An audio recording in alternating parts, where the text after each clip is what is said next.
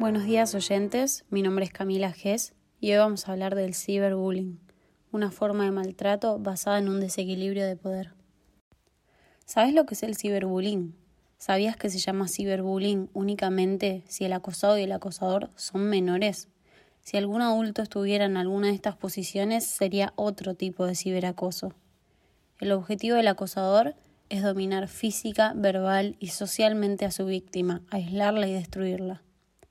La intimidación o acoso es un comportamiento agresivo intencional que puede ser evitado o frenado a tiempo. Siempre una persona de poder, un mayor, una autoridad directiva, un padre, sería más respetado que alguien de la misma edad.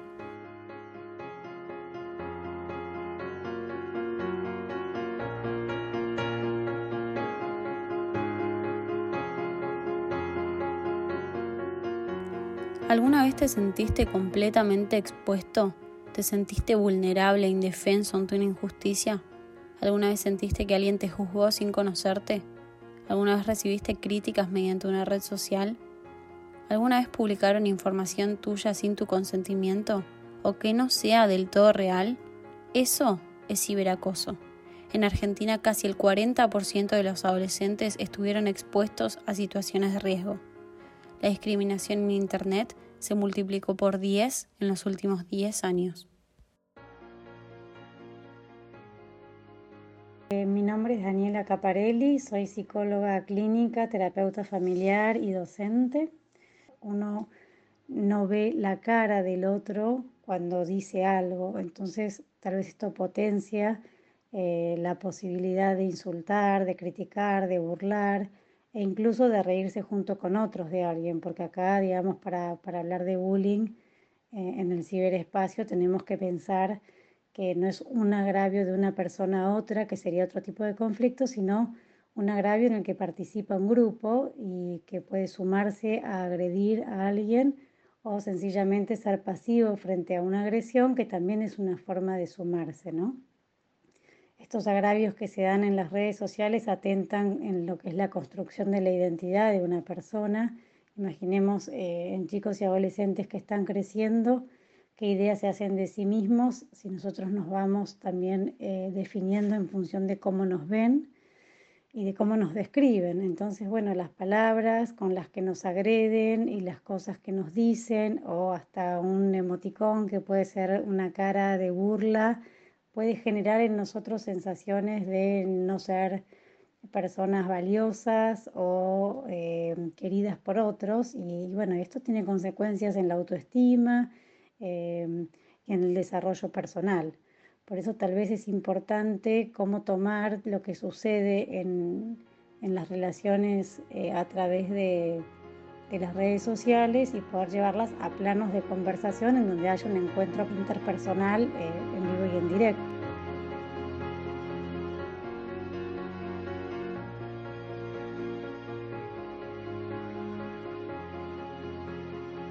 And I want people to know, parents, educators, teachers, this is the effect that Give bullying has. I'm going to do it This is what bullying does. So can you please educate your children, your families, your friends?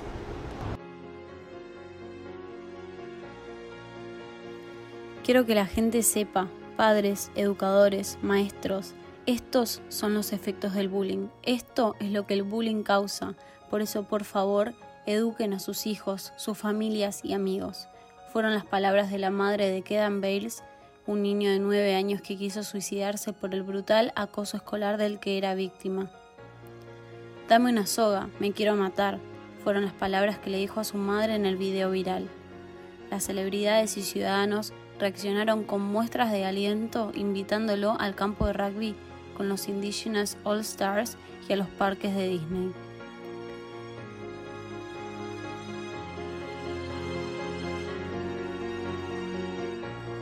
Revelación de datos íntimos, injurias, fotografías trucadas, suplantación de identidad, insultos, son formas que adquiere el ciberbullying. Hablaremos con una joven que nos contará su historia. Hola, mi nombre es Sol Céspedes, tengo 21 años y sufrí ciberbullying desde los 13 hasta los 16. Recuerdo estar en primer año y recibir insultos de incluso las chicas de quinto. Fue una época muy dura para mí. Mis padres me ofrecieron varias veces cambiarme de colegio, pero yo sentía que eso significaba escapar de mis problemas. Así que no solo decidí quedarme, sino que jamás adopté una posición sumisa. Al contrario, siempre intenté defenderme de la mejor manera posible. Hubo un momento en que la situación me desbordó. Fue cuando un par de compañeras junto a chicas de otros colegios me esperaron a la salida para pegarme, y por si fuera poco, me siguieron hasta mi casa. Fue entonces cuando mi colegio, el San Agustín, tomó cartas en el asunto y las expulsó. Recuerdo en esos tiempos poder confiar únicamente en un grupo de compañeros varones que fueron quienes me integraron cuando nadie más lo hizo. Hoy en día, siendo más grande y mirando hacia atrás, me doy cuenta que yo tuve la fortaleza para afrontar esa situación, pero hay muchísima gente que no la tiene, y que el hecho de sufrir ciberacoso puede llevarlos a cometer hasta el suicidio. Todo lo vivido tuvo repercusiones en mi autoestima. Hicieron que la imagen que yo tenía de mí misma se distorsionara y hasta lograron que me cuestionara si lo que opinaban sobre mí no era cierto. Me llamaban trola en sus insultos más amigables. Recuerdo que todo comenzó por haber subido una foto a Facebook en la playa, donde todo mundo lo hace, pero como mi cuerpo era más voluptuoso que el común denominador, no estaba bien visto. En fin, esta es mi historia, y aunque me forjó el carácter y me hizo la persona que soy hoy, no se lo desearía a nadie. Es muy importante enseñarle a los niños desde pequeños que está bien ser diferente. ¿Qué es ser normal? ¿Está bien que seamos todos iguales? Lo normal es aquello que se encuentra en un estado natural. El término también se ajusta a actuar dentro de los parámetros que son aceptados dentro de la sociedad. En los boliches, por ejemplo, lo normal si sos mujer es ser alta, con un pelo divino, flaquita, estar bien vestida, no importa si tenés la edad correspondiente para entrar, pero ¿hay algo normal realmente? Soy Romina, trabajo en el equipo directivo de un colegio de polvorines para evitar el ciberacoso, lo recomendable es no responder a las provocaciones ni actuar impulsivamente, cambiar el número de teléfono o las cuentas activas, preservar la identidad digital en el sentido de ser cuidadoso con la información personal que se comparte en redes, guardar las pruebas del acoso a un acosado intentaría enseñarle a hacer un uso responsable de las redes sociales, le informaría cuáles son sus derechos en relación con la privacidad y le mostraría cómo, cómo pedir ayuda si está viviendo una situación de acoso. Pedir ayuda significa que no se calle. En el colegio en el que trabajo damos charlas, hacemos talleres, tenemos diversos espacios de reflexión para abordar la temática del bullying.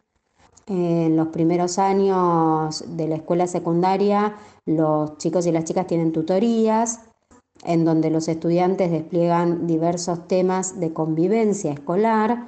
Nosotros no tenemos una mirada del chico problema, sino que más bien apuntamos a problematizar las situaciones y a que sean los mismos estudiantes como sujetos autónomos y responsables los que construyen las soluciones al problema para que los estudiantes confíen en las autoridades y cuenten lo que les está pasando o lo que sienten, tratamos de construir vínculos con ellos.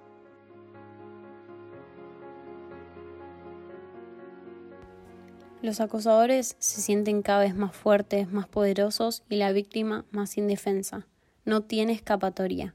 La velocidad de difusión de la información y la pérdida absoluta de control sobre ella puede generar ansiedad, angustia e impotencia.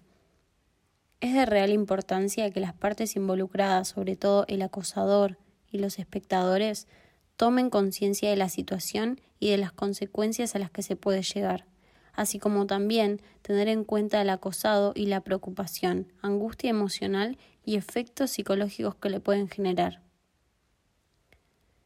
Si te llega información que discrimina a alguien, no da a compartir. Construyamos juntos una Internet libre de discriminación.